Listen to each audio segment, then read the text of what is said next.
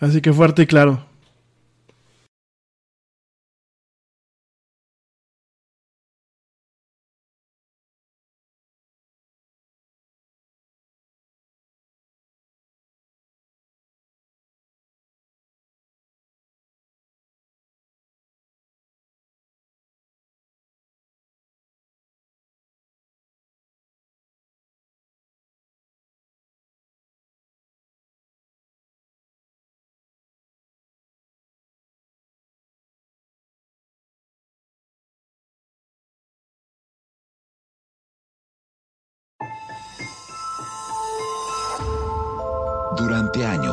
Se pensó que el Yeti vivía en los Himalayas. ¡Bienvenidos al Himalaya! Hoy, después de una extensiva investigación, sabemos que no es así. El Yeti está en México. Y este es su espacio. Yo, check this out.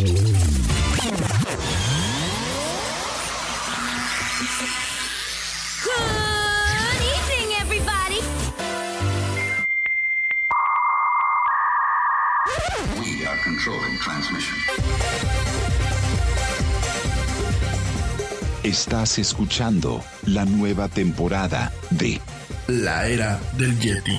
Tecnología, Actualidad, arte, música, entretenimiento, sexualidad. Política. y mucho más En este espacio, la era del Yeti.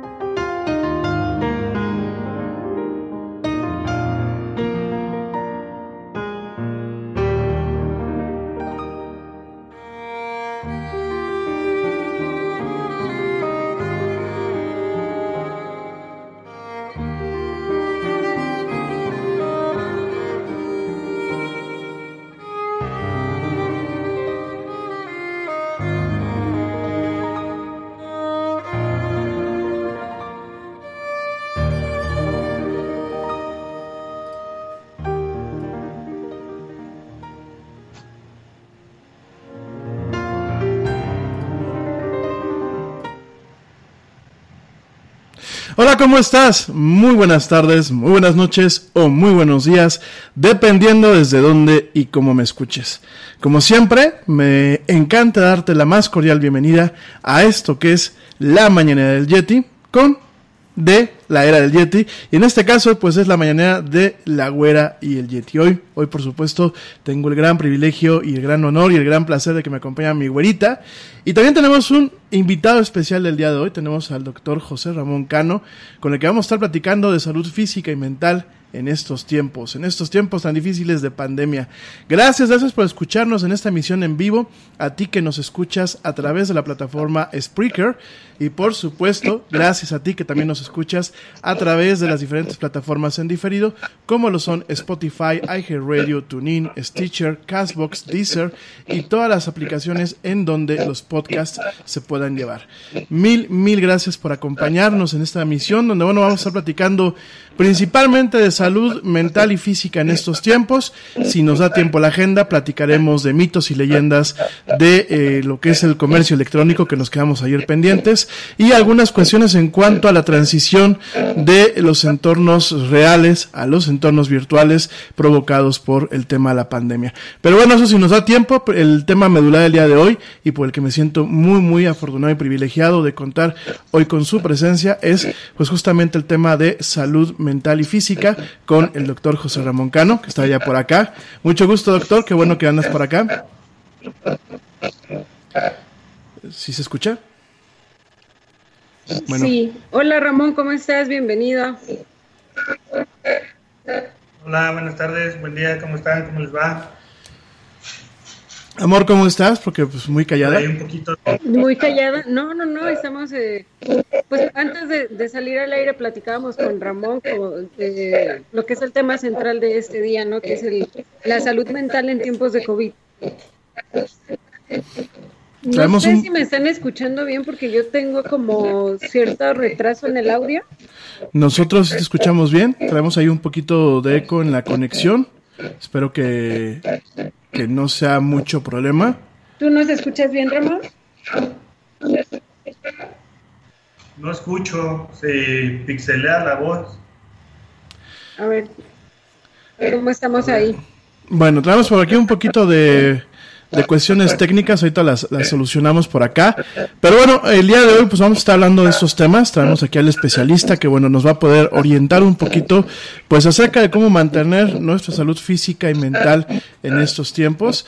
Y vamos a platicar otros temas. Mil gracias a ti que me acompañas. Te recuerdo que puedes entrar en contacto con nosotros directamente a través del chat de la era del Yeti en la plataforma Spreaker o bien lo puedes hacer directamente a través de la plataforma, bueno, de directamente Facebook, a través de ya sea de Messenger, como es que muchos de ustedes me se ponen en contacto con un servidor, o bien directamente a través del chat de esa transmisión en vivo de la era del Yeti.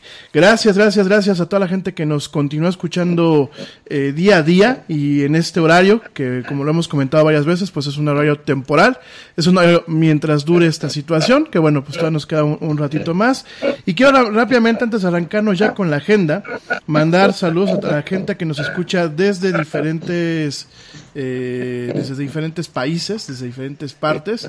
Quiero mandarles un saludo muy, muy cordial a, eh, a la gente que nos escucha en México, en España, en Chile, en Vietnam, en Estados Unidos, en Francia, en Noruega, en Canadá, en Brasil, en Estados en Reino Unido, en Italia, en Francia, en, eh, ya dije Francia, en Italia, en Colombia, en Puerto Rico, en eh, Finlandia, en Suecia, en Suiza, en Holanda y en diferentes partes. Vamos a irnos rápidamente un corte para tratar de solucionar el problema técnico por acá. Traemos aquí algunos problemas con la comunicación. Recuerden que es un programa en vivo. No me tardo nada, no nos tardamos nada, la abuelita y yo que estamos por acá sigan escuchando esto que es la era del Yeti. Vámonos rapidísimamente un corte y ya volvemos para poder para poder regresar con ustedes a platicar de estos temas. No nos tardamos nada.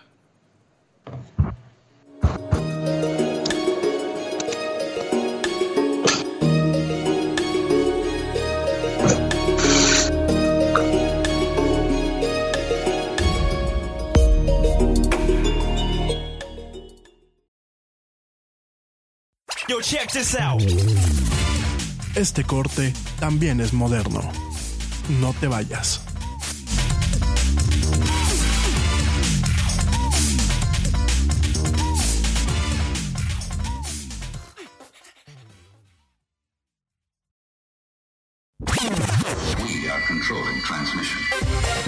Ya estamos de vuelta en la era del Yeti.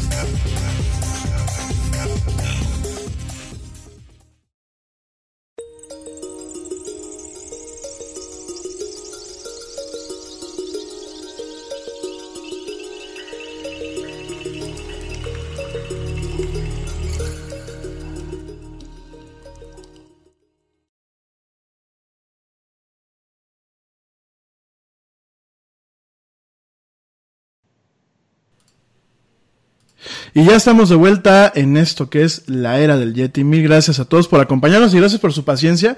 Tuvimos por aquí algunos problemas técnicos con la conexión. Son gajes del oficio. Esto es lo que le da la adrenalina a hacer los programas en vivo. Y ahora sí, por aquí está el doctor José Ramón Cano, está la guarita Laura Núñez y está un servidor. Pues vamos a estar platicando a lo largo de este ratito, vamos a estar platicando de pues formas de mantener la salud mental y la salud física, pues en estos tiempos de pandemia que yo creo que nos han, nos han cambiado a todos, lo hemos venido platicando pues a lo largo de estas emisiones especiales que hemos estado haciendo ya desde hace un buen rato en esto que es eh, la era del Yeti. Les repito por ahí que me dicen la mañanera de la güera y el Yeti o la mañanera del Yeti, no, no queremos competir contra el señor que tiene sus mañaneras más temprano, esto es otro otro rollo, pero bueno, pues es por el tema de transmitir por las mañanas, ¿no? Oigan chicos, pues vamos a, a ya arrancar con, con, la agenda. Creo que es lo que la gente que nos está escuchando tanto en Facebook Live como en Spreaker, pues nos está, este, nos está clamando. Eh, yo creo que empezaríamos primero, ¿cuáles consideramos que son los retos para mantener una buena salud y una buena salud física y mental en estos tiempos, cuáles son los retos y cuáles son los obstáculos o cuáles son las amenazas que tenemos que pueden directamente afectar este, este, este estado de salud, este estado de bienestar. Eh, no solamente en sí, el tema ya de la, de, de, pues el bicho que está allá afuera, sino pues eh, por ejemplo, lo que, con lo que nos encontramos en casa, ¿no? El tema económico, el tema de lidiar a lo mejor, en el caso de los que tienen niños, pues lidiar con los niños, en el caso de lidiar los que tienen papás adultos, pues con los papás adultos, o sea, un poquito de todo, ¿no? ¿Ustedes qué opinan? ¿Cómo, cómo, cómo arrancaríamos en este tema? ¿Cuáles son estos retos y cuáles son estos, este, estas amenazas?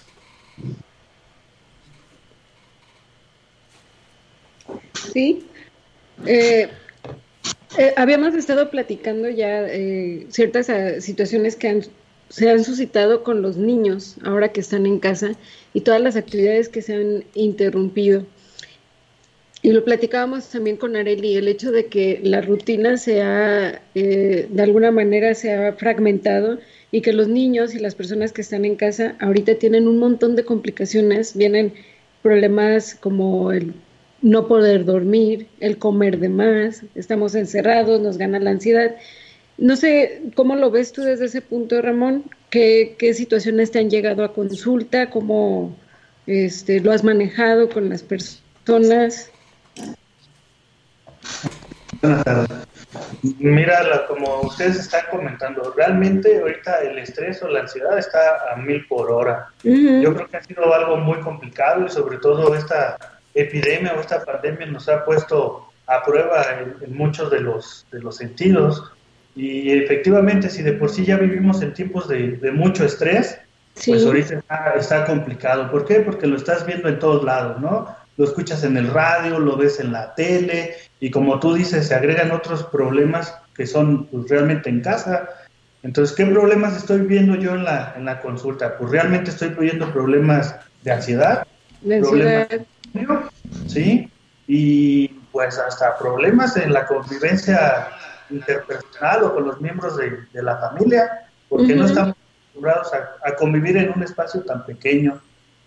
¿Cómo ves? En, en temas de salud mental, me imagino, bueno, y lo hemos revisado también, se van a derivar otros problemas, porque el hecho de que los niños se vuelvan a incluir a una rutina que les va a costar un montonal de trabajo y que también este, para los que ya a lo mejor se adaptaron a hacer el trabajo en casa o el home office, se van a derivar otros problemas. ¿Qué, qué recomendaciones tendrías tú para que las personas podamos eh, regresar nuevamente al estilo de vida este, pues ordinario? Mm. Pues primero pues hay que acatar lo que son las, las indicaciones que nos van a ir dando el gobierno, porque el regreso va a ser paulatino. Eh, y pues, pues más que nada checar eso. Segunda, pues vamos a tener bastantes problemas para que los niños se vuelvan a adecuar a sus horarios de, clases, agarren el ritmo. Entonces, pues tenerles paciencia, pues va a ser como un inicio de, de clases y sobre todo porque van a estar inquietos por, por el querer salir, ¿no? Pero pues el estrés va a ser para todos, nuevamente adecuarnos al estilo de vida que, que manejábamos antes, ¿sí? Nada más tratar de llevar un orden. Yo creo que no hay como una fórmula secreta o algo que, que Sí, eh, definitivamente creo que eso es algo que en lo que hemos eh, concordado en estos días que hemos estado platicando, pues estos temas de salud eh, directamente en este programa, ¿no? El tema de empezar a marcar desde ahorita, pues el retorno a una rutina o marcar una nueva rutina, lo platicábamos el martes, el día de ayer lo platicábamos, pues principalmente en torno a lo que es sobrevivir al al home office, ¿no? El home office pues es una realidad que como lo platicamos el día de ayer, ya, ya nos llegó y muy probablemente se vaya a quedar, ¿no? Lo vuelvo a hacer mención. Hace unos días el director de Twitter comentaba que autorizaba explícitamente a sus empleados, y eso lo hizo a través de un memorándum oficial dentro de lo que es la organización, autorizaba a sus empleados a no regresar a las oficinas independientemente del levantamiento de la, de la cuarentena por la pandemia, ¿no? Entonces, creo que el home office en muchos aspectos, lo platicábamos ayer, tendrá una redefinición sobre el papel de eh, los lugares de empleo de las personas. Definitivamente se vuelve una alternativa que permite no solamente una continuidad de negocio, sino como lo decíamos ayer, pues nos permite también un tema de eh, poder economizar, inclusive como organizaciones, en costos que son inherentes al tener un piso de oficina, al tener estos eh, campus gigantes que, pues usualmente cuando una empresa se le va mal, pues es lo primero que de lo primero que se deshacen y muchas veces han quedado estos campus vacíos porque no hay otra empresa, no hay otra entidad que las que los tome, ¿no?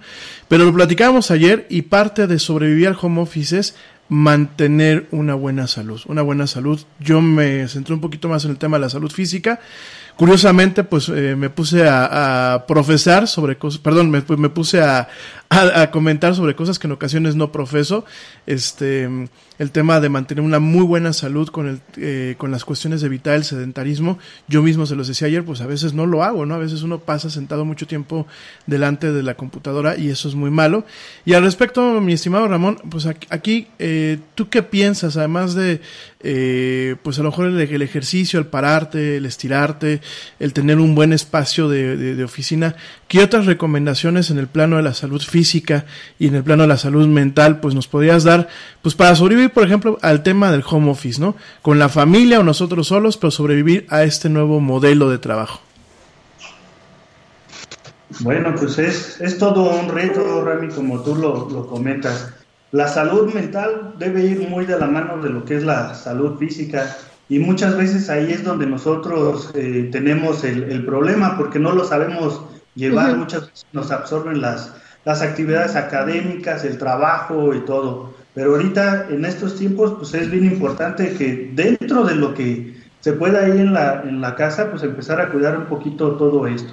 ¿Cómo lo hacemos? Hay que buscar alguna actividad que se pueda a, hacer ahí en, en, en, casa, en familia, algo que te pueda ayudar a bajar tus niveles de estrés. Los ejercicios ahorita más, más o menos que son en relación a un poquito de, de cardio, relajación, meditación, todo eso está ayudando bastante. Si lo complementas con una buena alimentación, porque hace ratito comentaba por ahí Laura una pregunta que les hicieron media, media rara, pues sí, uh -huh. puede unos alimentos que puedan como generar un poquito más de, que estés como más susceptible a la ansiedad, ¿no? pero pues ahí habrá gente que, conozca un poquito más de, ese tema. Pero sí, Rami, hay que buscar eh, dentro de, del encierro, pues poder hacer alguna actividad. ¿sí?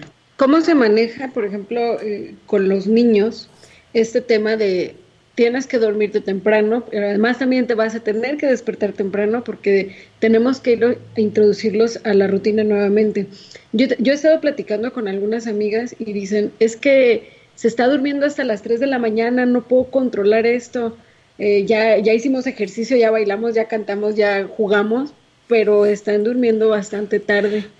Métanle su ritalina al escuincle para que ya se duerma. No, mira, eh, pues yo creo que primero que nada debemos eh, haber establecido un estilo de, vida. Mucha gente ha tomado esto como si fueran unas vacaciones y pues no, el concepto no es que sean unas vacaciones.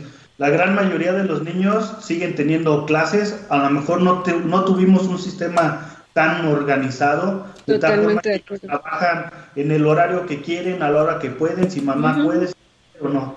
No, tenemos que seguir con un horario establecido. Sabes que este es el horario para tus alimentos, este es el horario donde tú tienes que hacer tus actividades, este es tu horario para, para poderte divertir y en este horario de diversión pues hacer ejercicio, ver alguna película, alguna actividad o incluso grupal ahí en, en, familia y lo más importante es establecer tu horario de descanso. ¿Por qué? Porque ahorita pues, somos muy permisibles, ¿no? Así de, ah, es que no me quiero dormir temprano. No, tu hora de dormir es a tal hora, lo tienes que hacer y en ese momento se apagan celulares, tele, luz y todo a dormir, porque nosotros mismos estamos generando esas, esas malas conductas. Yo, yo creo que acabas de tocar un tema muy, muy importante porque la gente realmente no está tomando esto como bueno, estamos en casa, sí, pero sí se rompieron las rutinas, no hay un orden y precisamente esto está haciendo todas las alteraciones y afectaciones que tenemos. Así como tú lo mencionas, el hecho de, no seguir una rutina de decir, bueno, ya no se quiere dormir, bueno, es tu hora de dormir y te vas a dormir, ¿no?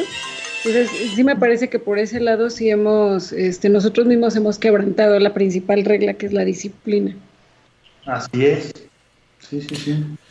Definitivamente, eh, todo el mundo hacemos memes, ¿no? Y todo el mundo nos estamos riendo constantemente de, de las peculiaridades y las, las cosas que muchas veces hacemos o dejamos de hacer en la vida, ¿no?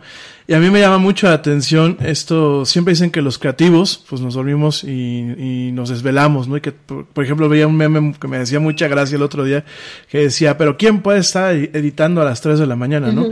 Y este, y sale uno, editado a las 3 de la mañana, la verdad me, me da mucha risa porque sí se identifica uno con ese tipo de cosas, pero una cosa es la risa popular, así que pues todo el mundo nos, nos, reímos muchas veces hasta de nuestra propia idiotez, pero otra cosa son las consecuencias que uno puede atraer a su cuerpo cuando pues no tienes este tipo de, de, buenos hábitos, ¿no? De dormir seis, ocho horas, ¿no?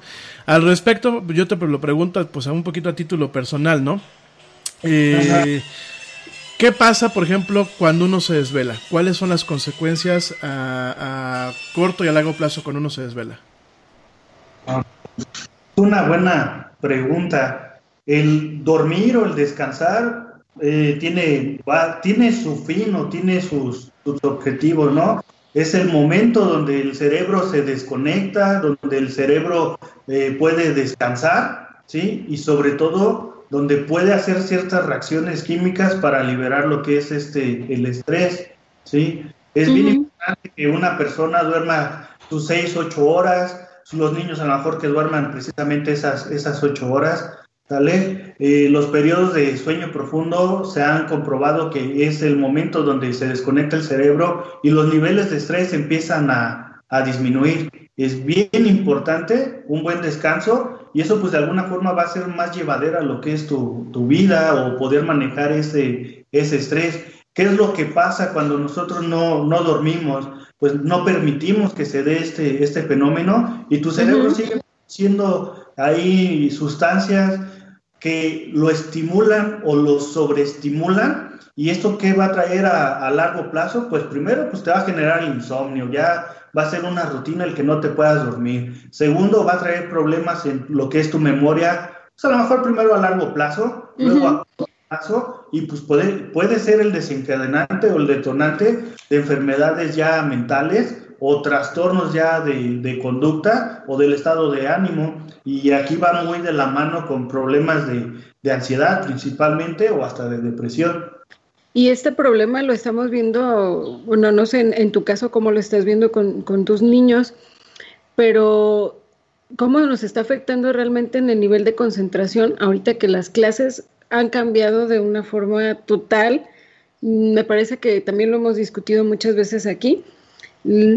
Independientemente de que el sistema y los maestros, no voy a decirlo en general, pero algunos sí a lo mejor se prepararon, digo, no para esta situación, pero se han preparado en herramientas digitales para poder eh, dar clases en línea. Pero las clases en línea no están hechas para todos los niveles, ¿no? los niños, eh, eh, los más pequeños, por ejemplo, no les vas a poner a ver un video para que resuelvan fracciones, cuando probablemente el trabajo es más, más presencial. Y nosotros lo hemos visto aquí, los niños vienen cansados, llegan agotados y, las tareas se han vuelto más eh, más pesadas que por el gusto de asistir. De hecho, eh, Anet nos ha manifestado, yo ya no quiero ir a la escuela. ¿Por qué? Porque ya se cansó de, de la, de la práctica como se está llevando. Entonces, sí, el hecho de que, que, están cansados, de que están desvelados, baja sus niveles de concentración y, y, y nos está afectando en todo el desarrollo cognitivo. Yo, yo, creo que de todos modos ya de entrada es difícil, ¿no? Eh, para un niño entender la realidad que uno está teniendo. Lo platicábamos el martes, ¿no? Eh, muchos se fueron de puente y ya no regresaron a clases, ¿no? Uh -huh. Y ha de ser, y yo creo que nunca nos ponemos en el papel de los pequeños de la casa, que ha de ser bastante eh, impactante el que de pronto pues vemos a papá y a mamá constantemente todo el, eh, en la casa, ¿no? Los vemos preocupados porque independientemente que a lo mejor tú te puedas estar yendo bien de chamba o puedas tener tu empleo de alguna forma asegurada, pues no deja de haber a lo mejor una preocupación. Quiero pensar en el grueso de, de muchos hogares mexicanos y de muchos hogares a nivel mundial, aunque no faltará quien diga, ah, no pasa nada, ¿no? Y por supuesto tenemos eso, eso por ese lado, tenemos el tema de que a lo mejor ellos escuchan pues que un bicho, que un virus, que esto, que aquello, y no entienden o no dimensionan el asunto. Y todavía tenemos a profesores que definitivamente no han hecho, y lo digo respetuosamente, no han hecho el esfuerzo por adaptarse a las circunstancias y en donde más que, hay que recordar que aquí en México y en países como de, de América Latina y de habla hispana, en ocasiones la tarea se vuelve un castigo, ¿no? Yo me acuerdo que cuando iba a la escuela me decían, o se callan o les voy a dejar más tarea, Y entonces ahora tenemos a los niños que le están dejando un chorro de tarea. Y los niños pues dicen, estoy o no estoy de vacaciones, tengo pláticas con la, eh, por la computadora con mi maestro, pero hasta ahí, o me dejan ver algún video, y me están castigando por algo que yo no sé porque me están dejando no tarea, sino inmensidades de tarea, ¿no? Uh -huh. Entonces yo creo que aquí también pues vendría eh, hacer un, un, análisis y vendría a recalcar y sobre todo pues aconsejar qué medidas o qué, qué consejos o, o, de qué forma se puede pues apoyar a los niños a hacerle frente a este, este impacto de estímulos, este impacto de situaciones, que pues habrán los más despiertos que procesen esto de una forma rápida y digan, ah, ok, pues esto es algo atípico, pero habrán los más pequeños que digan, ¿Y por qué pasa todo esto, no? Sí, usted. Como tú comentas, es importante explicarles a cada niño, pues, a, a, su nivel, de forma que sea un lenguaje sencillo y entendible y que de alguna forma dimensione, eh, pues, la gravedad de, de lo que es el asunto. Y como ustedes bien comentan, no estábamos preparados para esto. Esto fue algo que nos agarró en curva o, o, o muy espontáneamente y la realidad es que no supimos qué hacer. Mira, yo lo que he visto, eh, puede ser que sí, los trabajos sean excesivos en, en, casa, pero yo creo que es parte de lo que comentábamos. No tenemos esa rutina o no hemos hecho ese hábito de decirle a los niños de tal a tal hora, uh -huh. son horas de clases, porque ese horario ya lo tenían los niños. Ellos iban a clases y hacían eso, o a lo mejor hacían hasta más. El problema es que los papás no les había tocado ver qué tanto trabajaban sus niños, ¿sí? Entonces, el problema es que luego se dejan juntar el trabajo y está estresado mamá, está estresado el hijo y pues ahí hasta de violencia sufren los, los pobrecitos. Hay un meme sí. por ahí de, de, un niño que le están preguntando las tablas, ¿no? y cada, cada vez que falla, pues el papá le da ahí un zape y le contesta. no, no, no, realmente está pasando eso, o sea, nos estamos estresando, pero es porque no llevamos un orden, ¿sí? Entonces yo creo que no es tanto la tarea, el problema es que lo queremos hacer ahora. ¿Sí? ¿Qué pasa, Ramón, con, con, los auxiliares? Que luego hay personas que dicen, bueno, ya me voy a tomar un té de, no sé, de qué, de azares para relajarme. O hay personas que, que, incluso toman medicamentos para la ansiedad, para, no sé, este, ¿cómo, ¿cómo has visto tú ese tema o qué nos puedes decir al respecto? Ok. Yo creo que todos manejamos estrés. Y lo manejamos a diferente nivel y a tu ritmo de vida o a tu estilo de, vida. Y todos deberíamos de tener la capacidad de, poderlo manejar. Pero ¿qué pasa cuando este estrés ya me... Ya me rebasó? Sí, o sea, ya no puedo hacer. Eh, de primera intención, debemos de, de buscar cosas que sean alternativas este, o que me puedan ayudar. Y aquí es donde podemos intentar hacer algún tipo de actividad. Puede ser meditación, puede ser un libro, puede salir a, puede ser salir a caminar ahí aunque sea tu sala, no, aunque sea ahí alrededor de, la cuadra, bien protegido. Buscar la forma de yo poder liberar un poco de, de estrés, ¿sí? Pero ¿qué es lo que pasa? Tú tocas un punto bien importante. Cuando yo ya hice todo esto y no me funciona, ¿qué tengo que hacer? ¿Ya necesito algún tipo de medicación? La realidad es que esto debe ser valorado por, por el especialista o el, o el experto en el, en el, tema. Ahorita estamos teniendo el, el gran problema de que eh, la amiga le dijo a la amiga, ¿sí? Ah, es que para esto, cuando yo siento esto, yo me, tomo. me tomo esto, o tómate esto, ¿no? No a todos nos va a funcionar vamos a decir, si es una situación de estrés ahorita, el encierro, los niños, la casa, pues puede ser que nada más necesites, como tú dices, un té, hasta el complejo B que se le atribuyen eh, muchas características que a lo mejor no las tiene, pero sí te puede ayudar, ¿vale? Pero ¿qué pasa con aquella persona que ya está desarrollando un problema? ¿Tiene hábito? tiene que ser valorado por, un especialista. Y pues juntos son los que deben de, decidir qué tratamiento es el mejor para, para esa persona, porque no necesariamente tenemos que llegar a un antidepresivo, a un ansiolítico. Incluso el psiquiatra puede darte alguna terapia alterna, pero todo dependerá si ya están detectando si tienes un problema serio o simplemente es el no saber canalizar o manejar el estrés. Ok, bueno, pues sí, yo coincido totalmente con lo que comentas. Digo, aquí no consumimos nada de pastillas ni nada. El whisky lucan en las noches o la copita de vinito nada más para irnos a dormir. Se vale, ¿no? Yo pienso que, obviamente todo con moderación, este, nada, nada en exceso. No, pero hablando en serio, yo creo que sí. Eh, yo, por ejemplo, lo he platicado muchas veces aquí en, en, este programa, lo hemos platicado eh, pues creo que hasta el cansancio, que tú te puedes dar una, una, vuelta, por ejemplo, en las redes sociales en las noches, y es cuando más actividad empieza a haber. No solamente porque a lo mejor ya se traen hábitos en que pues había gente que se quedaba hasta las 12, una de la mañana, este, directamente en la, en la red social, ¿no? O sea, a lo mejor es en lo que me da el sueño. Sino que ahora estamos viendo un tema que me parece inclusive en algunos aspectos, sobre todo, por ejemplo, cuando me he dado vueltas por Twitter, me parece en algunos aspectos, y sin afán de exagerar, me parece hasta un grito de, de, auxilio, ¿no? Traemos a mucha gente que dice, no puedo dormir. Son las 3 de la mañana, ya vi películas, ya, ya me contaron el chiste de la hamburguesa, de cómo se hace la hamburguesa, que dicen que ese es somnífero totalmente, no sé la abuelita, este, qué opine. La historia de, cómo, de cómo se hace una hamburguesa, este, estilo Yeti, que dicen que es somnífera. Eh, yo, por ejemplo, fíjense que yo, yo me arrullo mucho, y lo, platico aquí con, con, al aire.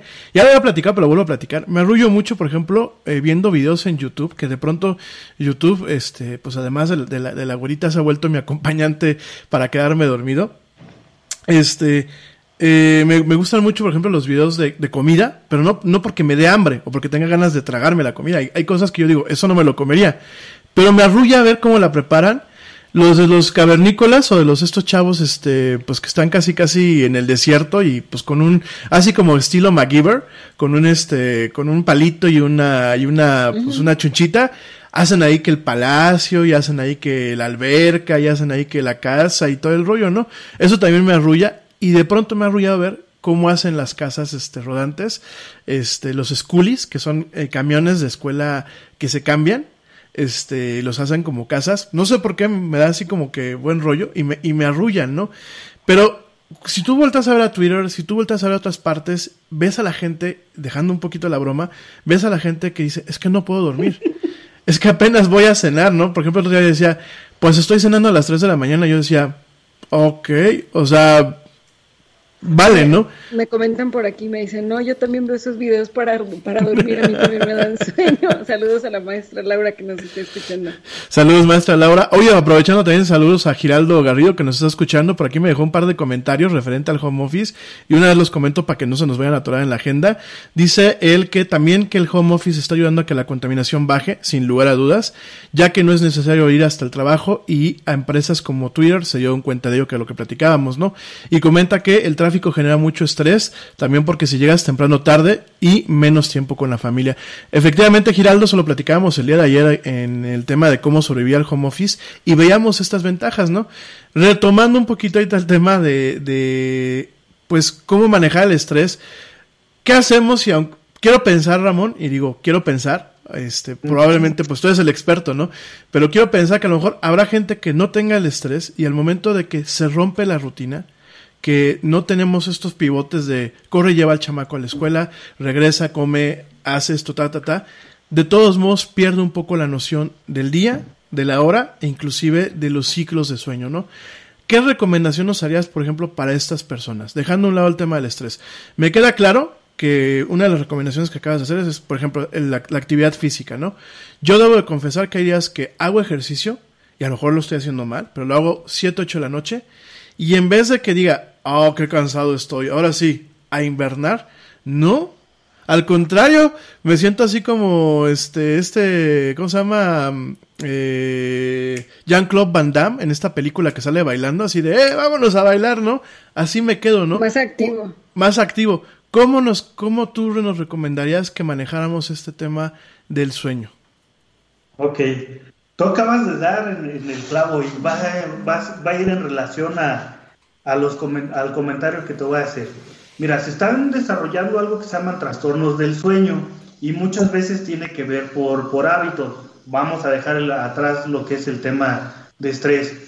Tu cerebro funciona con sustancias químicas, entre estos algo que se llama eh, betas endorfinas, adrenalina, serotonina y un montón de, de cositas, ¿sale? Se supone que para nosotros tener buenos hábitos para dormir, tenemos que dejar de hacer actividades que estimulen tu cerebro para que tú puedas conciliar. Entonces, ¿qué, qué recomendaciones dan? Bueno, se dice que si tú tienes insomnio, tú no puedes hacer actividades físicas después de las 6 de la tarde. ¿Por qué? Porque vas a producir muchas endorfinas y en lugar de, de, de decir, ay, qué cansado estoy, ay, tengo hasta más energía, ¿no? No me puedo dormir. Entonces, una recomendación es o hacer ejercicio temprano o hacerlo antes de las 6 de, de, la tarde. La otra, el ver la televisión, el celular, eh, los videos, los memes, YouTube, lo que tú quieras, también te va a traer estimulación por beta endorfinas, estimulación eléctrica de, de, tu cerebro, y lo que va a pasar es que también lo va a dejar estimulado. Entonces, cuando tú digas, pues ya me voy a dormir, no vas a poder. Entonces, también se recomienda que después de las 7 de la noche ya no se vea ningún tipo de estos medios, sino que ya estés ahí tranquilito en, en tu casa, ¿sale? Y, y, pues básicamente te digo, es hacer una rutina. Yo hago ejercicio en la mañana, hago mis actividades, eh, lo mejor que me pueda alimentar y después de las 6, 7 de la tarde yo empiezo a... A bajar el ritmo. Ajá, a bajarle el ritmo. Y la otra, también dejar de consumir sustancias que puedan estimular tu, tu cerebro. La cafeína. La cafeína. las bebidas con alto contenido de, azúcar, hablando de, los refrescos. Y si nosotros empezamos a hacer estas recomendaciones, cada vez te va a ser más fácil conciliar este, lo que es el, sueño. Por ahí hay algunas sustancias naturales que te pueden ayudar a, a, inducir el sueño, como es la, la melatonina, pero no es de que ya me tome la melatonina y se acabó, no. Incluso se recomienda el uso de melatonina, no sé, tomarla 15, 20 minutos antes de que yo planee irme a acostar, pero tengo que apagar todo. No tengo que tener ningún estímulo de luz o auditivo. Entonces, hay que apagar la luz, cerrar la puerta y tomarse la melatonina y irse a, dormir. Porque de la otra forma, pues tu cerebro sigue trabajando. Sí, este tema que acabas de mencionar de la higiene del sueño, creo que sí es el término eh, es importante, ¿sabes? Porque independientemente de los buenos hábitos que podamos tomar antes de dormir, de, hidratarte, porque vas a pasar ocho horas sin beber agua, entonces beber agua antes de dormir, apagar este, televisiones, aparatos y demás. Eh, el, el uso del celular se ha vuelto parte indispensable de nuestra vida. Y entonces a lo mejor es como si lo vemos de alguna manera, no es adecuado, pero es como una situación de recompensa, ¿no? Estoy con algo que me acompaña. A lo mejor ahorita la gente está viviendo eh, por el aislamiento y lo que sea, es la parte en la que puedo estar conectada con el mundo.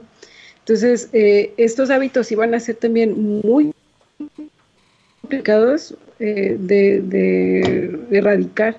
Bueno, todos durante el día, hasta para ir al baño, hay gente que se lleva el teléfono. Así es. Fíjate que es muy curioso lo que comentan. Eh, primer lugar, yo, yo debo de comentar que a lo mejor yo ya traigo algo descompuesto. Ya, yo creo que ya Yeti ya se, se, le hizo algún defecto por ahí. Porque inclusive a mí me pasa en ocasiones lo contrario. O sea, yo a veces pongo la tele y es en automático así. O me ha pasado últimamente, yo creo que es por el, el trastorno que le ocasioné en mi, a mi cuerpo. Eh, yo sí, eh, siempre fui, fui niño de la noche, desde muy pequeño. Siempre fui muy desvelado. Eh, hubo un momento en mi vida en donde, bueno, pues me tocó vivir en un país donde les encanta vivir de noche. España. Este, no dije nada por allá a, los, a mis amigos los españoles que nos están escuchando, pero definitivamente eh, me ha pasado últimamente que luego estoy jugando, este, me gusta mucho la consola de videojuegos y luego estamos jugando y me empiezo a quedar dormido, ¿no? O sea, que tú dices, bueno, una cosa es que te quedes dormido, a lo mejor viendo una película que te aburrió o que te quedaste viendo eh, eh, arrullado viendo a los cavernícolas y otra cosa es que jugando con el control en la mano te quedes dormido. Yo creo que ahí ya traigo probablemente algún problema del sueño, ¿no? Y en el tema de los celulares, que es a lo que yo voy, eh, la, semana pasada justamente hablábamos, por ejemplo, de robots, de androides y de cyborgs, ¿no? Que el cyborg, pues, es un organismo cibernético. Y hay muchos teóricos hoy en día que dicen, el cyborg no es un organismo de la ciencia ficción ya, no hace falta que tú tengas algún implante o algún tema, alguna prótesis directamente en tu cuerpo. ¿Por qué? Porque el teléfono, el, el teléfono inteligente principalmente, el smartphone, se ha vuelto un apéndice del ser humano. Y es más, como ustedes lo acaban de decir, hay gente que se mete al baño con él. Hay gente que no, es más, se duerme con él eh, debajo de la almohada. Que de una vez quiero hacer una recomendación, eso es muy peligroso. ¿Por qué? Eh, no porque la radiación electromagnética te afecte, sino porque el teléfono se calienta de forma natural por sus procesos que tiene a veces el teléfono y sobre todo en las noches que es cuando hace los respaldos, es cuando a lo mejor este en los tiempos que no tiene actividad ejecuta ciertos procesos que pueden hacer que el procesador se caliente y que la batería se caliente. Muchos se duermen con él debajo de la almohada y esto ha ocasionado en ocasiones que aquellos teléfonos que a lo mejor no son de buena calidad, pues directamente se sobrecalienten y vengan a un tema de explosión. No porque el teléfono explote como si fuera una bomba, sino porque, bueno, la química de las baterías de polímero de litio, que bueno, pues es la mayoría de los tipos de baterías que utilizan estos teléfonos, pues hacen que se calienten. Entonces la recomendación es, pues en ese sentido, quítense el celular, digo, de entrada hay que hacerle caso a Ramón de intentar hacer pues un manejar una buena higiene del sueño, una rutina. ¿no? Una rutina y, una buena higiene del sueño, ¿no? Que eh, es un término que muchos a lo mejor lo hemos leído, pero no lo, no lo, no lo hacemos, ¿no? Y dejarlo lo, más lejos posible de uno, primero para no caer en tentaciones, porque es muy fácil dejarlo en la mesita de la noche y decir, ay, a ver qué onda con el chisme, ¿no? O en, la, o en las mañanas lo primero que hace uno muchas veces es, aparte de apagar la alarma, este, luego, luego checar correo, por ejemplo, de trabajo, ¿no? Checar notificaciones. las notificaciones, ¿no? Entonces yo creo que, pues aquí, eh, yo coincido con lo que dice Ramón, a lo mejor sea, pues, deshacerse del aparato, este, bajo ciertas circunstancias, dejarlo a un lado y sobre todo no dejarlo debajo de la almohada, ¿no? Y entender que a pesar de que a lo mejor pueda ser un apéndice de nosotros en, este, en estos momentos, que pues a mí me parece algo escalofriante, a pesar de que a mí me encanta todo esto de la tecnología, pues sí, obviamente eso lleva consecuencias eh, eh, que realmente afectan nuestra salud, ¿no? Como es la exposición a este tipo de luz, que al final del día puede afectar nuestros ciclos de sueño, como lo está diciendo Ramón. Eh, por ahí nos veíamos el día de ayer porque un chavo descubrió que se le hizo callo en el dedo chiquito por la forma en la que agarraba el teléfono, ¿no? Entonces era así como que el chavo bien impresionado, ¿no? Y bien impactado, es que se me hizo aquí una montañita, ¿no? Una montañita. Una compañita, una montañita. Y eh, no sé, Ramón, si, este, si tú has escuchado casos o inclusive te ha tocado a lo mejor ver casos de eh, el síndrome de túnel carpal, que es un, es un síndrome, es un problema, una enfermedad que ocurre cuando en el, en, tenemos unos huesitos en las muñecas, que obviamente, pues, tú me corregirás, Ramón, porque yo, yo comento lo que leí, ¿no? Este, que son, pues, son, unos huesitos que sobre, lo, sobre el cual, de hecho, hay un túnel, por eso se le conoce túnel carpal, pasa un nervio. Eh, el síndrome del túnel carpal daba cuando uno tenía una mala ergonomía en el tema de trabajo, principalmente enfrente de una computadora, ¿no? Y de cierta maquinaria, en donde ciertos movimientos repetitivos, pues, generaban una afectación a lo que era directamente este, este, pues, este, este, este conjunto de, de huesos, de ligamentos y el, y el nervio que pasa por ahí. Y es un problema que inclusive en muchos aspectos es incapacitante. Hay personas que no pueden recuperar la movilidad de su mano después de varias cirugías, porque obviamente el dolor es muy fuerte, obviamente eh, se requieren cirugías para corregir ese problema. Me ha tocado escuchar de algunos médicos cirujanos que pues dejan de ejercer porque no pueden seguir este, utilizando eh, los instrumentos. Me ha tocado de escuchar de programadores que dejan de ejercer eh, por lo mismo porque no pueden utilizar el mouse. Pero lo agravante no solamente es la mala ergonomía, que se puede venir o podemos tener este problema pues en, en temas como el home office, sino que empezamos a ver casos en personas muy jóvenes que dicen, es que yo casi no toco una computadora, pero todo el día tienen el teléfono en la mano. Al respecto, ¿qué recomendaciones nos puedes dar para, pues, para evitar este problema? Quizás más allá de las obvias, eh, ¿qué recomendaciones nos puedes dar en el tema de ergonomía? Y si realmente lo que te estoy comentando, que yo me acuerdo que lo leí creo que en un artículo de la revista Time, es tan eh, tan peligroso como lo estamos, como se manejó en ese, en ese artículo, o es algo que pues depende mucho de la persona, depende mucho del contexto, o es un riesgo al que estamos todos sometidos realmente por el abuso de este tipo de dispositivos. Mm, bueno, el síndrome del túnel de del carpo, pues tienes razón, es una de, las de los problemas que nos estamos encontrando por, el, por las profesiones, por tener una mala postura con los, con los brazos y efectivamente cada vez se está viendo más con el uso de, de, los celulares, pero no es el único trastorno o el único problema que está generando. Hemos empezado a tener o a ver problemas de gente que tiene problemas en, en el cuello, en, la movilidad, de dolores del cuello, de, la parte alta de, la espalda, y es pues, por la posición en la que nosotros constantemente estamos ahí pegados al celular o, trabajando con lo que es una, una computadora. Eh, lamentablemente, como ustedes están este, comentando, pues ya el uso de todos estos dispositivos pues es de uso diario y todo el tiempo, todo el mundo lo trae en la mano, todo el mundo lo está checando, pues lo único que tenemos que hacer es pues en, el caso de, los niños, pues, pues eh, limitarles el, uso de, estos dispositivos, de videojuegos, de, varias cosas, porque pues también pasa con los controles del Xbox, del Nintendo, de, del Wii, lo que quieras, le quieras llamar, ponerles un horario, ¿sí? Eh, fomentar más lo que son las actividades físicas, digo, ahorita a lo mejor no, no se puede, pero sí buscarles otro tipo de actividades. Y pues ahora sí, como decían las abuelitas de antes, limitarles el uso del celular. No hay más. ¿sí? Me pregunta por aquí Rosa, dice, ¿le podríamos preguntar al doctor cuáles son las consecuencias de ver o utilizar las tabletas y los celulares por la noche para los niños? Pues me imagino que va relacionado al tema de que pues la distracción y todo eso, ¿no? De, la higiene del sueño. Ajá. Bueno, mm, Hay, hay estudios o hay artículos donde se dice que a los, el cerebro de, de los niños pues trabaja mucho más rápido que un adulto.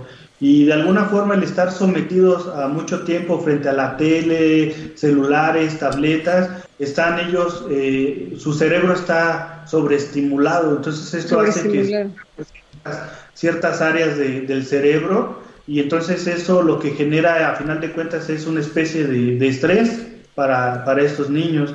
Entonces lo que se ha visto que estos niños entre más tiempo pasen pegados ahí a, la tableta o a, los medios eh, electrónicos, pues lo que pasa es que para la noche pues ya no se pueden dormir y segunda, empiezan a tener problemas a largo plazo en la concentración. ¿sí? Son niños que se distraen con, con mucha, mucha facilidad. Les cuesta bastante trabajo concentrarse.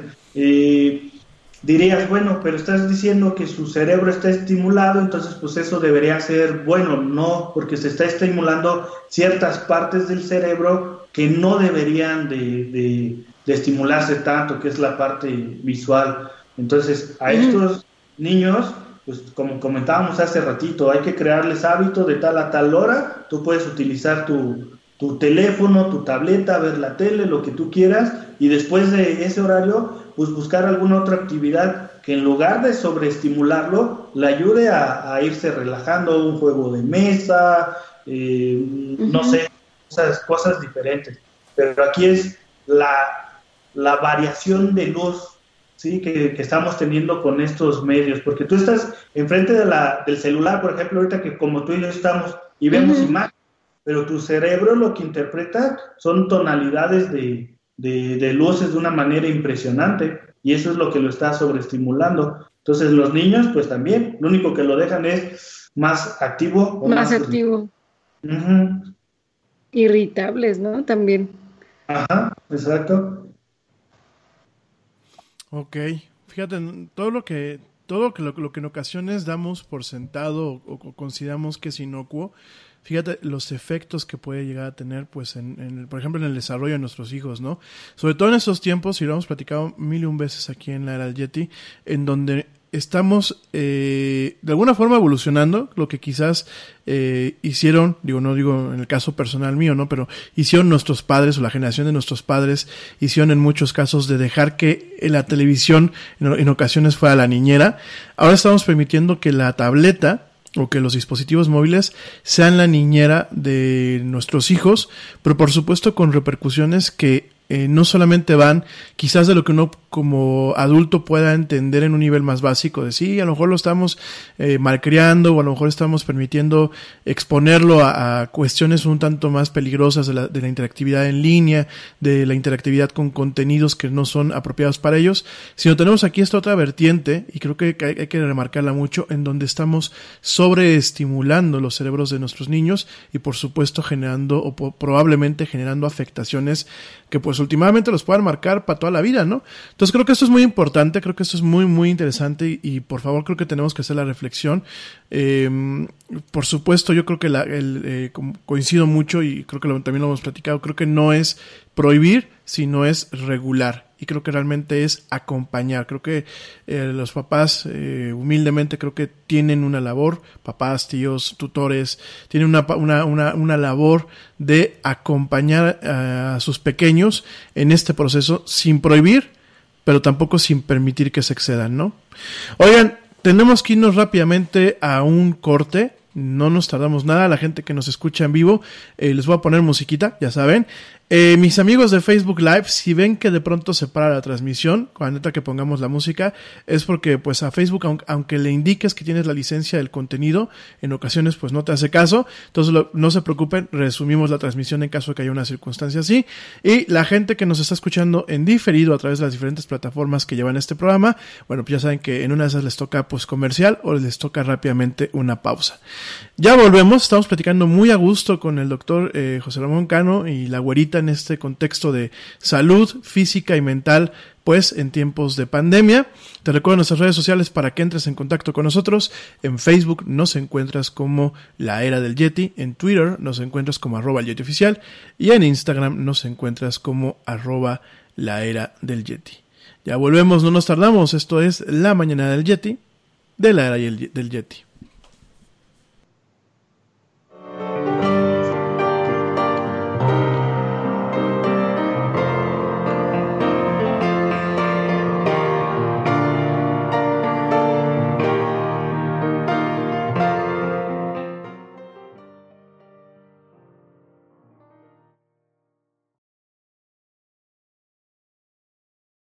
Yo, check this out. Este corte también es moderno. No te vayas.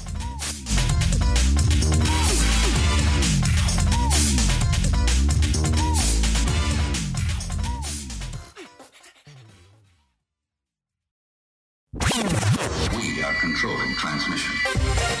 Ya estamos de vuelta en la era del Yeti.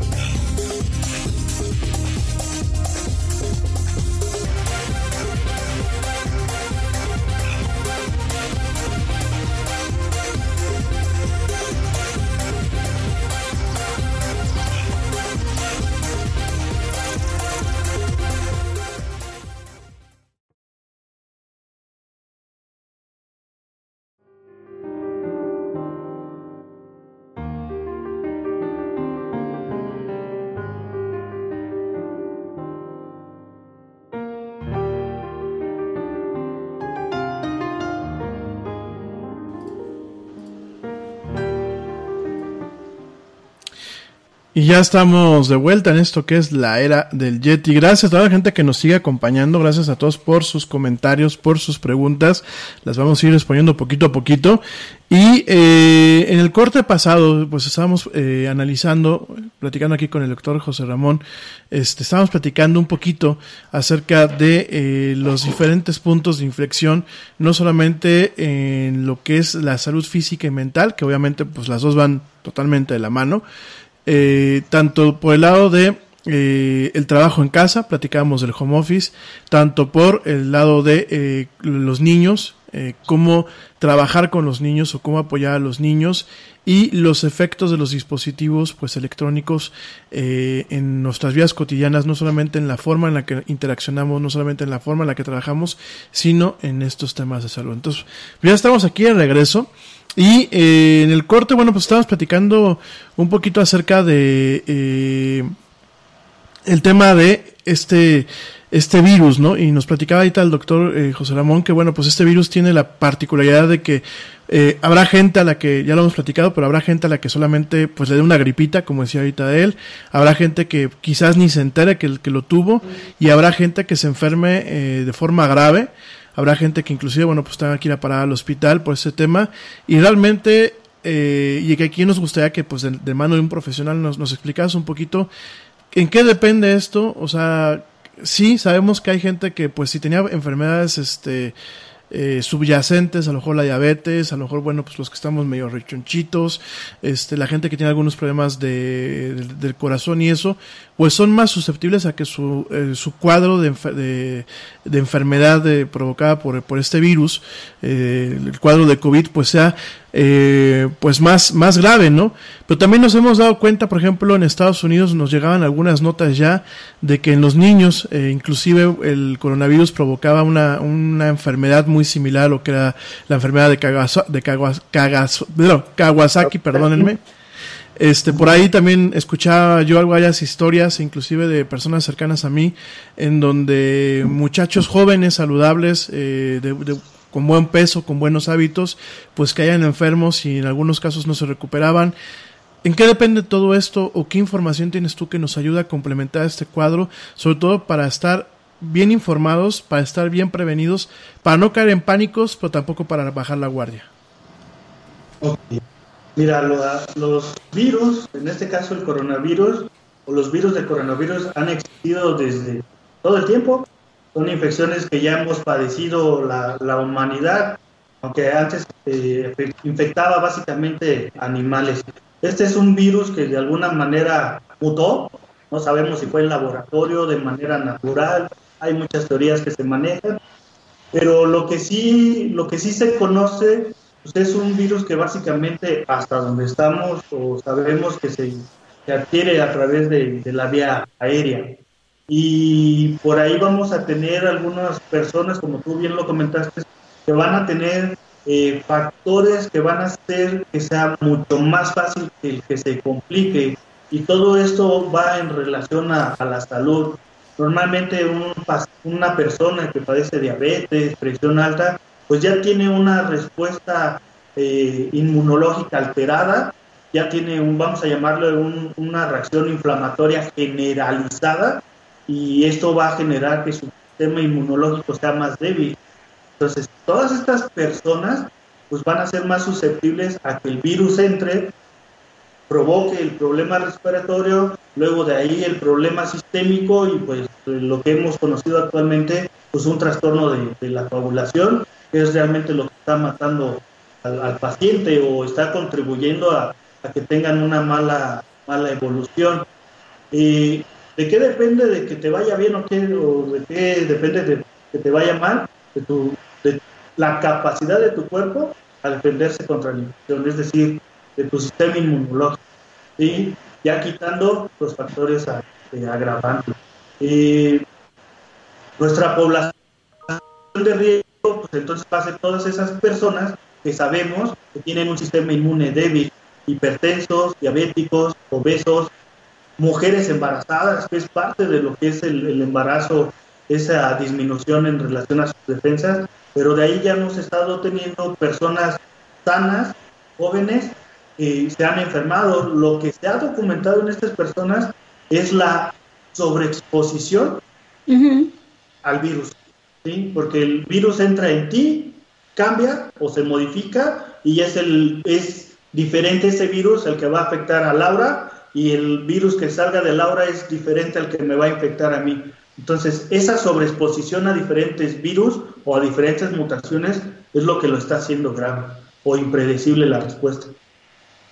Tengo preguntas por aquí, me dicen que, que cómo se maneja realmente el tema del uso del, del cubrebocas, porque hay gente que ya empezó a, bueno, incluso a comercializar con este tema y hacen desde unos súper delgaditos y otros que tienen así como hasta tres capas. Y hay personas que dicen que, que bueno, que, que, nada más es exclusiva de las personas que tienen o que dan positivo, que los que no tenemos, o porque no sé, ahí cómo está ese tema, si es obligatorio, no es obligatorio. Ok, pues mira, aquí no se han puesto de acuerdo ni la OMS ni los sistemas de salud, unos están a favor, otros están en contra. Pero ok, eh, este es un virus que una vez que tú lo adquieres va a ser eh, capaz de eliminarse a través de las gotitas que escupimos al momento de, hablar, al momento que estornudamos, a través de las secreciones, el, el, contacto directo, el estar ahí cerca de alguien que estornuda.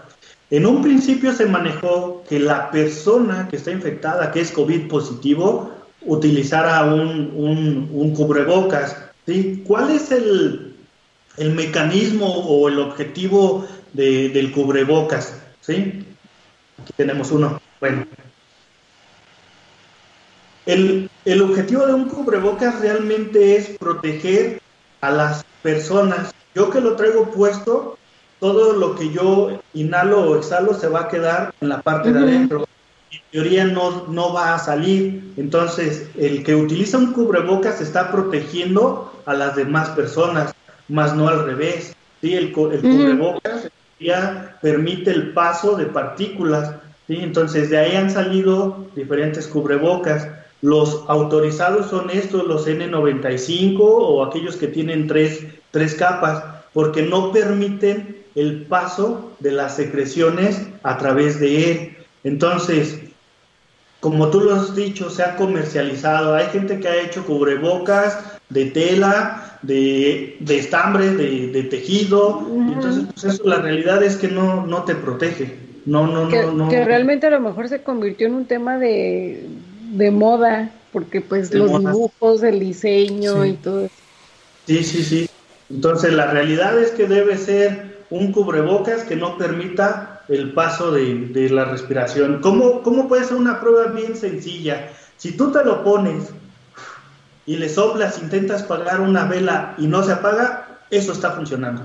¿sí? Mm, excelente. El material que tú lo hagas. ¿sí? Pero si tú le soplas y se apaga la vela, tú es- eso no está permitiendo eh, el objetivo. Protección, ajá. Eh, el, el virus tiene un tamaño bien pequeñito, te voy a mentir si te digo el, el tamaño, entonces se supone que si el aire pasa a través del cubrebocas, permite entonces el, el paso del- de la partícula de- del virus y no te está protegiendo, ¿sí? Entonces te digo, esa es una, una prueba. Si tú le soplas y no apagas la vela o el encendedor, es algo que te funciona, ¿sí? Si no, no tiene ningún objetivo. Eh, la indicación era que el cubrebocas lo utilizara, como habíamos comentado al principio, la gente enferma, porque de esa forma imitabas el que las partículas las liberaban.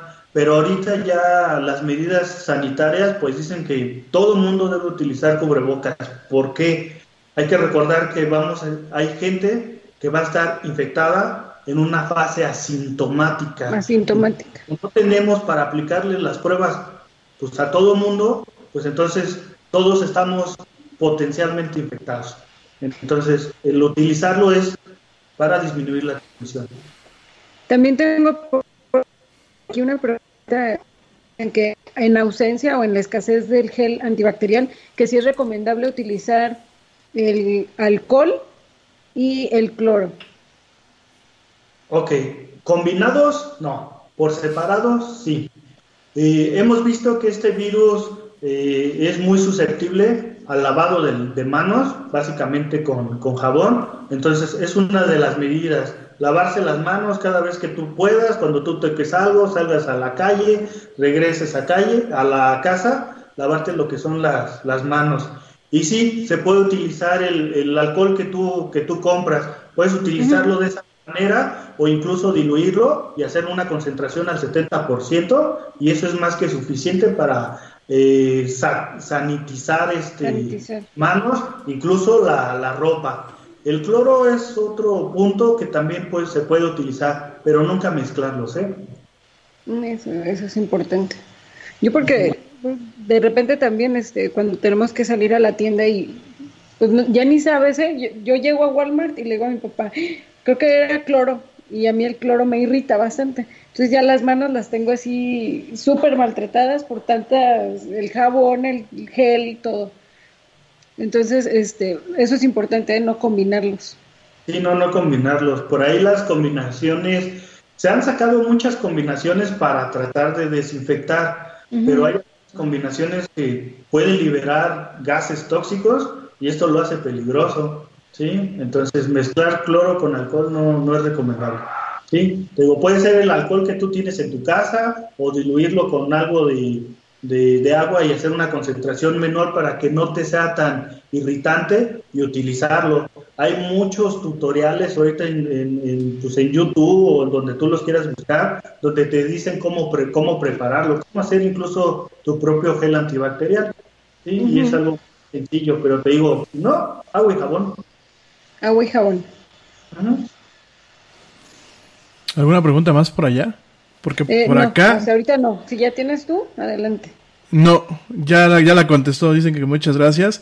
Este, saludos rápidamente, pues a toda la gente que nos escucha, saludos a, Perita que nos escucha allá en La Piedad, saludos a los papás del Yeti, a mi mamá y a mi papá, saludos a Ernesto Carbó, a Pablo Marín y a George de Negra, que bueno, pues son el equipo honorario aquí de la era del Yeti, saludos a Julieta y a mi, mi- mi hermanito Diego, que por ahí nos están escuchando, un fuerte abrazo, saludos también rápidamente a mi amigo La Chelita Cuántica, que no ha soltado ningún- ninguna pregunta ni ningún comentario como el otro día. Viejo, no, no te, no te cortes. Saludos también a Nadia Arevalo y a su mamá y al doctor que nos escuchan de la farmacia Cumbres. También saludos, eh, saludos a Blanquita Chaya que también por ahí nos, está- nos está escuchando.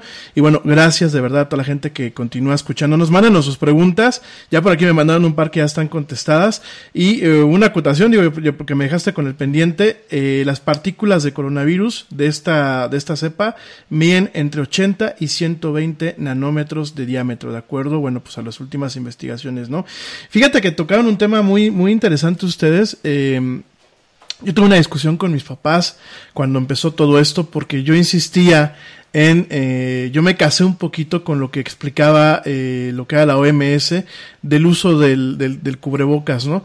Y sin embargo, pues ahorita ya, ya recularon y definitivamente pues el uso del cubrebocas, ya explicándolo bien, porque realmente como tú lo planteas es un tema de yo uso un cubrebocas principalmente para evitar que si yo tengo el virus y soy asintomático, pueda contagiar a la gente que está alrededor de mí. Que, eso era algo que, a- mis papás les hacía mucho ruido. Yo no lo alcanzaba a entender cuando eh, la OMS decía que no usábamos corona, eh, perdón, que no usábamos tapabocas. Y va muy de la mano un poquito como lo que hacen en Japón, ¿no? Que en Japón cuando una persona se enferma, tiene gripa, que tiene un resfriado y eso, trae siempre ya como un tema social, trae el tema del cubreboca, por lo mismo, ¿no? Por el tema de infección, o sea, el, el uso del cubreboca queda claro que es un tema de civismo, ¿no? Y de cuidar, eh, pues, el, el poder enfermar a tu familia, el poder enfermar también a, a las demás personas, ¿no? Ahora, eh, se habla mucho de la nueva normalidad, mi querido Ramón, Creo que eso es algo que nos afecta, creo que a todos, y nos trae mucho con el pendiente porque leemos algún artículo y la nueva normalidad nos la pintan de una forma, ¿no? Eh, tenemos un programa de radio como, como el nuestro y decimos unas cosas y a lo mejor le pintamos al público de otra forma esto, ¿no? Y de pronto tenemos a nuestros gobernantes, sean la gente que nos escucha en Estados Unidos, en España, sea aquí en México, y nos nos cuentan otra nueva normalidad. Desde el enfoque médico, desde el enfoque de un profesional de la salud, ¿Cómo definiríamos esta nueva normalidad y durante cuánto tiempo tendríamos que sobrellevarla o tenemos que empezarnos a mentalizar para llevarla ya de aquí para el real? ¿Cuál es tu opinión al respecto?